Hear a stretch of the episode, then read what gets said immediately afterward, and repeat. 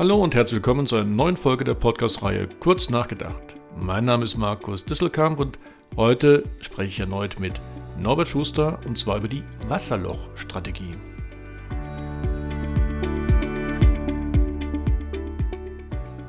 Und äh, wir legen direkt mal los. Norbert, bist du wirklich schon zum dritten Mal bei mir? Wahnsinn, Markus. Ja, genau, es ist die dritte. Vielen Dank, dass ich wieder hier sein darf. Norbert, die Freude ist ganz auf meiner Seite, denn du bist ja ein sehr inspirierender Gesprächspartner und jetzt habe ich auch eine Inspiration von dir gefunden in deinem neuen Buch, nämlich das heißt die Digitalisierung in Marketing und Vertrieb und da schreibst du von einem Wasserloch. Und das Thema, was ich mit dir jetzt ausführlicher besprechen möchte, Wasserloch hat also nur am Rande jetzt wirklich was mit Digitalisierung zu tun, sondern vielmehr mit einem Grundverständnis des Marketings. Und deswegen mal ganz direkt die Frage dich, was ist denn eine Wasserlochstrategie?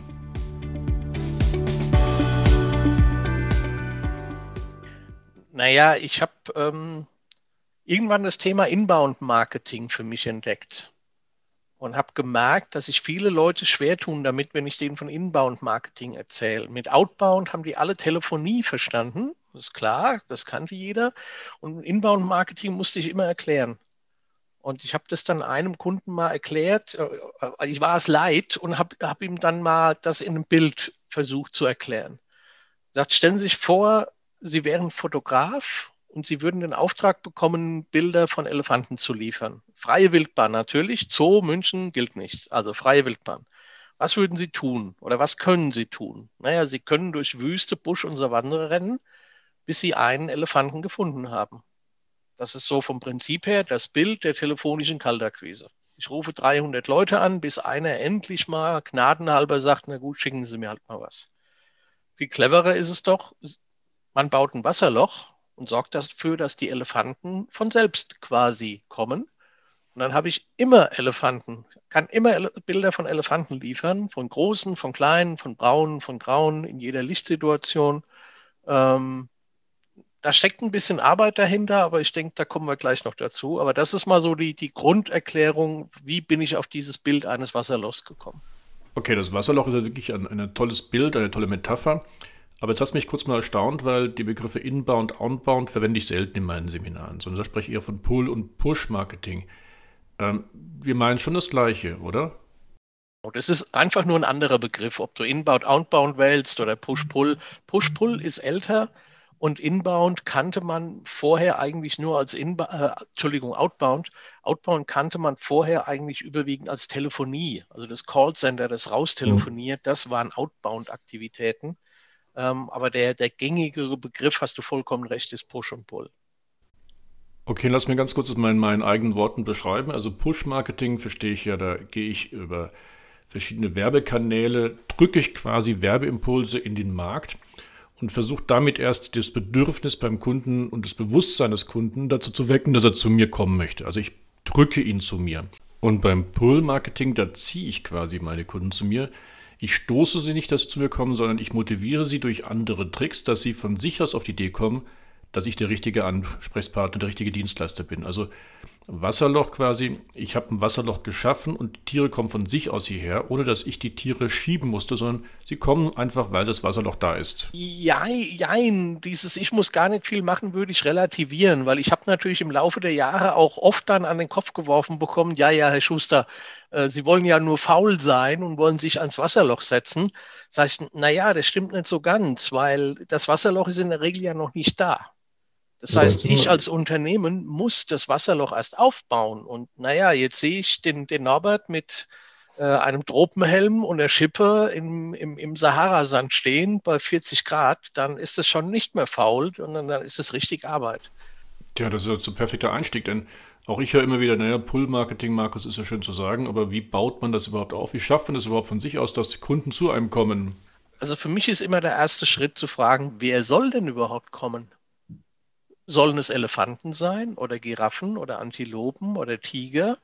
Ähm, weil jedes Tier hat andere Bedürfnisse an ein Wasserloch und so ist es auch bei Wunschkunden. Jeder Kundentypus ähm, kann ein anderes Wasserloch benötigen und andere Aktivitäten benötigen. Also ist das für mich immer die allererste Frage, wer soll an dein Wasserloch kommen, wer sind deine Wunschkunden? Okay. Kennst es ja von mir. Jetzt greift das Bayer-Persona-Prinzip, wo wir eben so einen Wunschkunden auch ausgiebig profilieren und beschreiben, ergründen, um dann auf diesem Wissen aufbauend eben dann das Wasserloch zu bauen. Also das mit den Personas ist echt klasse. Das haben wir beide ja schon mehrmals angewendet und das ist total subtil, aber auch einfach, wenn man dann mit irgendwelchen Bildern arbeitet und vor allen Dingen diesen Personen, die man mit Bildern beschreibt, dann auch Namen gibt. Also bei mir gibt es immer die Hildegards, die Detlefs und die Horst, also so ganz tradierte Namen. Und das führt dann sofort zu einer humorvollen Diskussion um diese Personas. Man konzentriert sich darauf, hat emotionale Bindung mit diesen Personen und dann kann man so richtig an denen arbeiten und überlegen, wie kann man denen Mehrwerte schaffen. Ne? Genau, genau. Also der erste Schritt ist jetzt zu wissen, wen ich als Kunden überhaupt will, wer ist der Richtige für mich und was ist jetzt der zweite Schritt?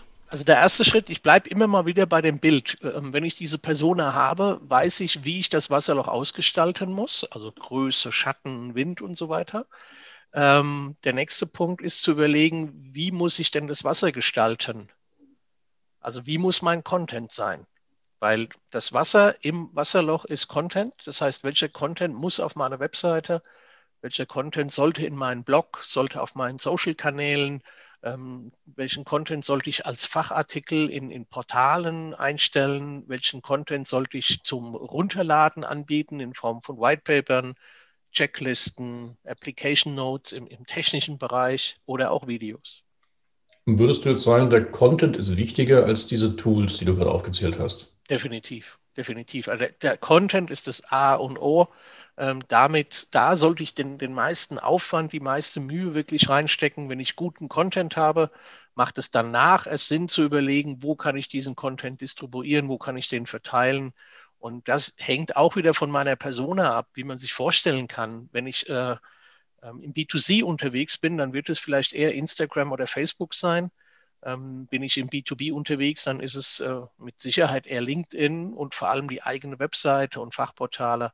Also die, die berühmten, wie wir sie ja neudeutsch jetzt nennen, die, neuen, die Touchpoints hängen eben davon ab, wie sich meine Persona gestaltet, welche, welche äh, Vorlieben, welche Interessen die hat.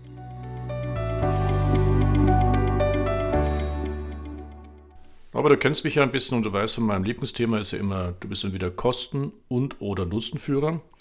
Und wenn ich dich jetzt so verstehe, dann heißt es, ein Nutzenführer muss auch durch seinen Content, Nutzen Mehrwerte generieren, weil sonst rutscht er runter in den Sumpf der Vergleichbarkeit. Also wer einfach Nutzenführer sein möchte und einfach irgendwie langweiligen Content liefert, der widerspricht quasi diesem, dieser Positionierung als Nutzenführer und rutscht dann einfach runter in den langweiligen Sumpf. Und jetzt stellt sich aber für mich natürlich die Frage, ist das immer nur mit digitalen Medien möglich? Also gibt es nur die sozialen Medien, mit denen ich arbeiten kann, um Nutzenführer Content zu liefern?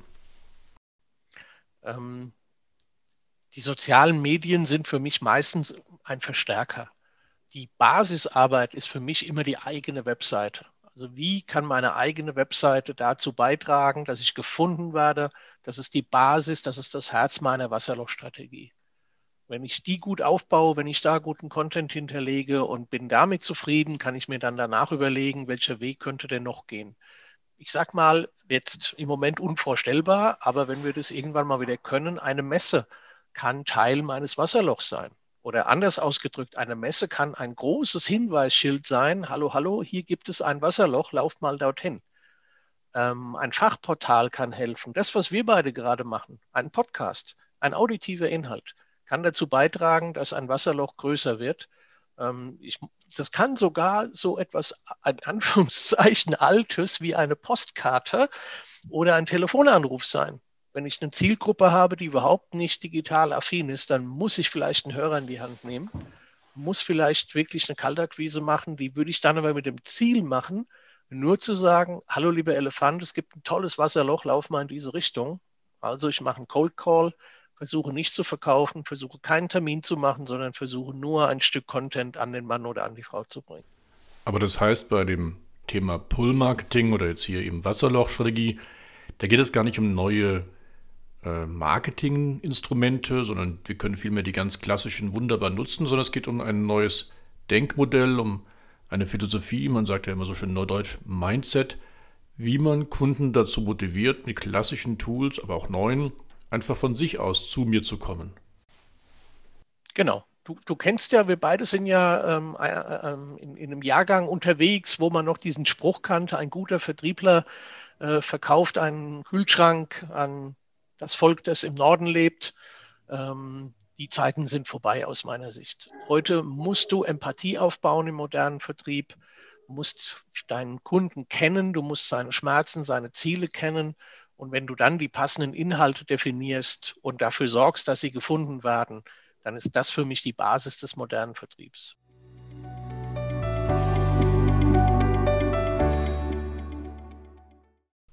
So, jetzt war der erste Schritt, ähm, die Kunden überhaupt mal zu kennen und dann der zweite Schritt, einen richtigen Content zu haben. Aber was ist denn jetzt der dritte Schritt bei dir?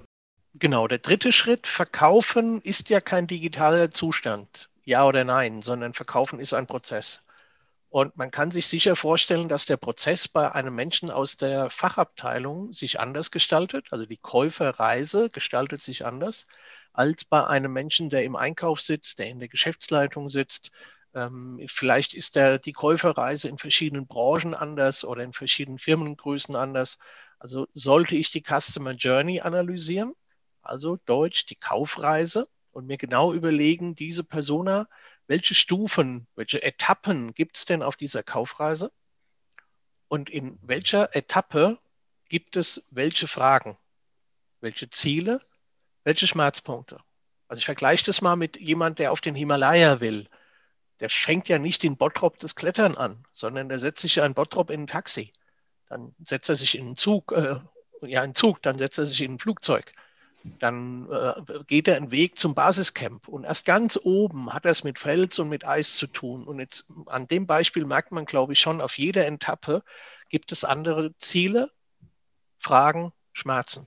Und idealerweise beantwortet mein Content genau das in, in, in genau den Prozessschritten, die mein Kunde, mein potenzieller Kunde hat.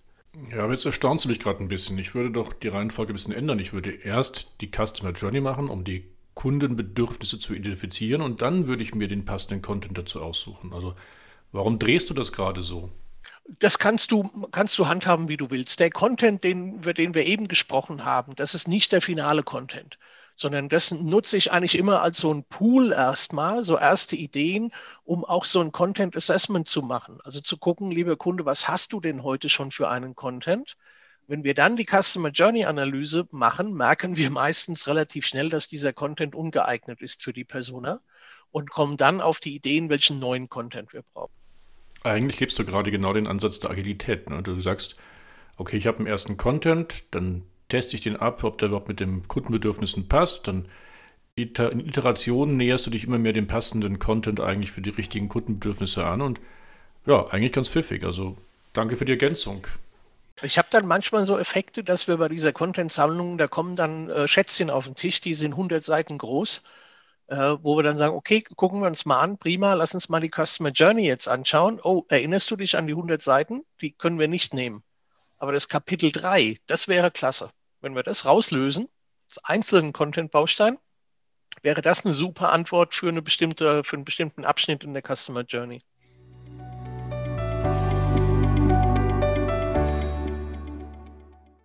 Okay, jetzt hatten wir schon Schritt 1, 2, 3 beim Aufbau der Wasser, des Wasserlochs, aber wie sieht es aus? Gibt es noch weitere Schritte? Ja, jetzt ist die Frage, wie, wie tief wir einsteigen wollen. Wenn wir dann äh, nach der Customer Journey müssen wir das natürlich, wenn wir es automatisieren wollen, müssen wir das zum Beispiel bei der Neukundengewinnung in den sogenannten Lead Nurturing Prozess gießen. Also jetzt müssen wir uns wirklich genau überlegen, welchen Content-Baustein bieten wir an. Vorher haben wir ja nur eine lose Sammlung gemacht. Äh, wie ist die Headline unseres White Papers? Wie ist der Titel unseres Videos? Wenn wir eine Checkliste machen, wie, was ist dort drin genau? Also wir gehen dort im Prinzip in die Grobkonzeption der Content-Bausteine ähm, und bringen das in die genau richtige Abfolge, überlegen uns, welche Fragen wollen wir stellen in diesem automatisierten Prozess, also wie bauen wir das Profil auf. Progressive Profiling ist da das Stichwort, in, in jeder Stufe ein bisschen mehr abzufragen. Ähm, wir bauen oder ich empfehle immer, eine Sales Fastlane einzubauen. Das heißt, in jeder Stufe dem Interessenten die Möglichkeit zu geben, auch wenn er das möchte, direkt in den Vertrieb äh, zu gehen und nicht in, in, in, in der Content-Strecke zu bleiben. Und wie gesagt, dann können wir über Lead Scoring reden, wie wir die Aktivitäten in diesen Stufen bewerten. Wir können über Lead Routing reden, wie der Interessent dann weitergegeben wird, nach welchen Kriterien an den Vertrieb. Ähm, wir kommen dann bis zu den KPIs, was messen wir alles auf dieser Strecke. Also und dann ganz, ganz, ganz, ganz wichtig, aber da müssen wir vielleicht mal einen extra einen Podcast darüber aufnehmen, ist, wie geht der Vertrieb dann mit diesen neuen Leads um? Weil das ist so in meiner Praxis heute, in der Projektpraxis, ist das so die Schwachstelle, wo das Marketing mittlerweile einen guten Job macht, gute Wasserlöcher aufbaut und der Vertrieb geht dann so mit dem alten Mindset dran. Und ähm, das geht dann leider oft in die Hose. Wie man es macht, man kommt mit Norbert Schuster immer wieder auf das Thema Automatisierung und Digitalisierung, Vertrieb und Marketing ist ja ein Steckenpferd, aber wir haben uns ja vereinbart, wir wollen halt mal nicht zu viel über Digitalisierung reden. Deswegen, Norbert, was machen jetzt Industrieunternehmen beispielsweise, die nur äh, sieben, acht, neun verschiedene Kunden haben und für die jetzt ein automatisierter Vertriebs- und Marketingprozess ein, ein absoluter Overkill wäre, also viel zu groß wäre? Oder nimm doch mal irgendwelche Handwerksbetriebe, die jetzt nicht unbedingt alles schon gleich automatisiert haben, können die trotzdem dieses Wasserloch füllen mit Content? Können die trotzdem auch ohne digitale Techniken eine Pull-Strategie, einen Pull-Effekt generieren? Vollkommen richtig und äh, ganz ehrlich, so habe ich mein Business aufgebaut. Als ich dieses Thema für mich entdeckt habe, als ich die Wasserlochstrategie ähm, konzipiert und, und geschützt habe, habe ich einfach nur in Anführungszeichen angefangen, mein Wasserloch zu vergrößern, ohne, ohne Automatisierung. Hier ein Blogartikel, hier ein Fachartikel, hier an der Webseite was äh, optimiert und so weiter und so weiter um dann einen Zustand zu erreichen, wo das Telefon klingelt. Hallo Herr Schuster, wir haben überall nach Lead Management, Marketing Automation gesucht. Überall haben wir Sie gefunden. Wann haben Sie Zeit, wann können wir reden? Äh, und ganz ehrlich, ich kann es heute noch, Gott sei Dank, ohne Automatisierung habe ich diese Effekte immer noch. Ähm, für mich ist es so mein Joker in der Hinterhand, wenn ich irgendwann mal wirklich Not bekommen sollte an Aufträgen, dann kann ich anfangen, die, die gesammelten Kontakte zu automatisieren. Aber ich, ich predige es jeden Tag. Gott sei Dank habe ich es im Moment nicht nötig und von daher mache ich im Moment selbst auch keine Automation. Klar, da hast du ja vollkommen recht, denn auch ich produziere ja Podcasts, um Wasserlöcher zu, zu generieren, die dann wieder dazu führen, dass ich anderweitig meine Umsätze generieren kann. Aber sag mal, jetzt hast du uns die Wasserlochstrategie sehr plastisch gut erklärt. Wo geht denn die Reise hin? Weil wir sind jetzt im Jahr 2021, wir haben schon viel geschafft, wir haben tolle Möglichkeiten, aber da ändert sich ja sicherlich auch eine ganze Reihe. Und wo siehst du jetzt die Zukunft der Wasserlochstrategie? Also jetzt das Wasserloch noch zu verbreitern und noch zu verbreitern, bleiben wir ja in der gleichen Denke drin. Also das kann nicht das nächste Level sein. Ähm, das nächste Level ist für mich eigentlich ähm, das Thema Integration. Also wo bin ich denn überall unterwegs und baue Wasserlöcher oder, oder mache Hinweisschilder auf mein Wasserloch? Ähm, in der Realität sind das im Vertrieb und Marketing mehrere Systeme, mehrere Plattformen. Und in der Realität haben die meisten Unternehmen keine Integration. Das heißt, die Systeme reden nicht miteinander, die Daten sind, wir haben Datenwildwuchs, die Daten sind inkonsistent und ich bekomme keine Transparenz über meine kompletten Wasserlochstrategie, Aktivitäten und keine Transparenz über das Verhalten meiner Elefanten bzw. Wunschkunden. Ähm, du kennst ja das Stichwort äh, CDP, Customer Data Plattform. Das ist dann im Prinzip das Managementsystem der Wasserlochstrategie, um damit einen Überblick über komplett alle Daten, alle Systeme zu bekommen. Genau, da, dazu gibt es ja von uns beiden zusammen mit Manuel Marini die Aufnahme, die Podcastaufnahme über Customer Development Plattformen und Robotic Selling. Aber gehen wir mal einen Schritt nochmal weiter. Ich, ich habe ja so für mich ein Wasserloch entdeckt, das ist das Thema Plattformökonomie. Also wenn ich über Plattformökonomie Podcastaufnahmen mache, dann laufen die immer richtig gut. Und Plattformen müssten doch jetzt im Sinne deiner Wasserlochstrategie die absoluten Champions sein. Also die haben es doch geschafft, mit doppelseitigen Netzwerkeffekten und Marktfokus und den Dateneffekten eine ganz neue Dimension des Pull-Effekts hinzubekommen.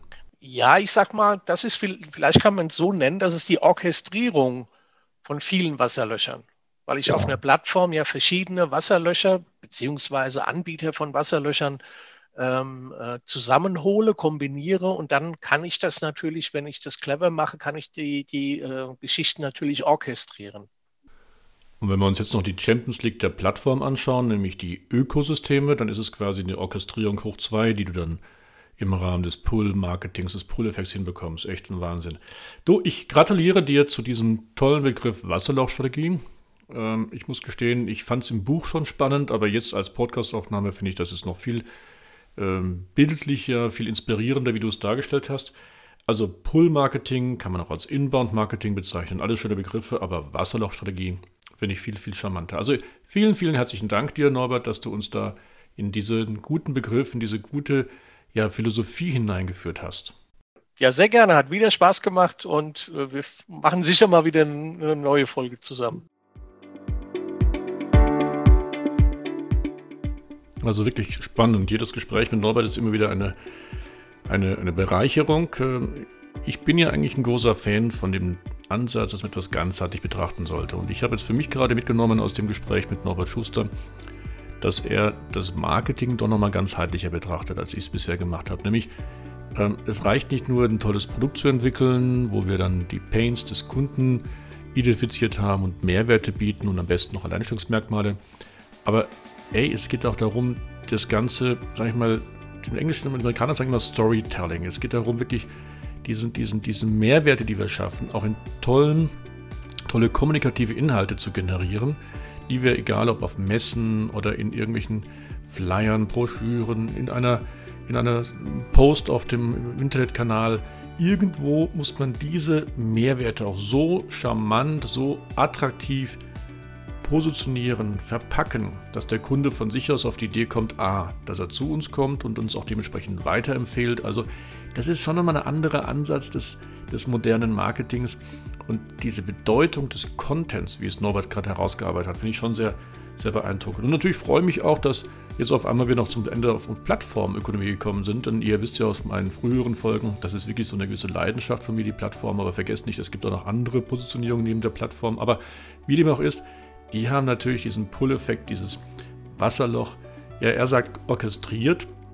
Finde ich total spannend, diesen Begriff Orchestrierung. Also ganz viele, die da miteinander zusammen spielen. Das hört sich richtig, richtig gut an. Und damit kommt eben dieses Wasserloch nochmal viel deutlicher heraus. Das nennen wir ja in der Fachwelt den doppelseitigen Netzwerkeffekt. So, das war wieder eine weitere Folge der Podcast-Reihe Kurz nachgedacht. Heute, ihr habt es gemerkt, als Sonderformat kurz nachgefragt. Norbert Schuster hat uns sicherlich eine Menge Impulse gegeben zum Nachdenken. Insofern viel Spaß beim Nachdenken. Lieben Gruß, euer Markus.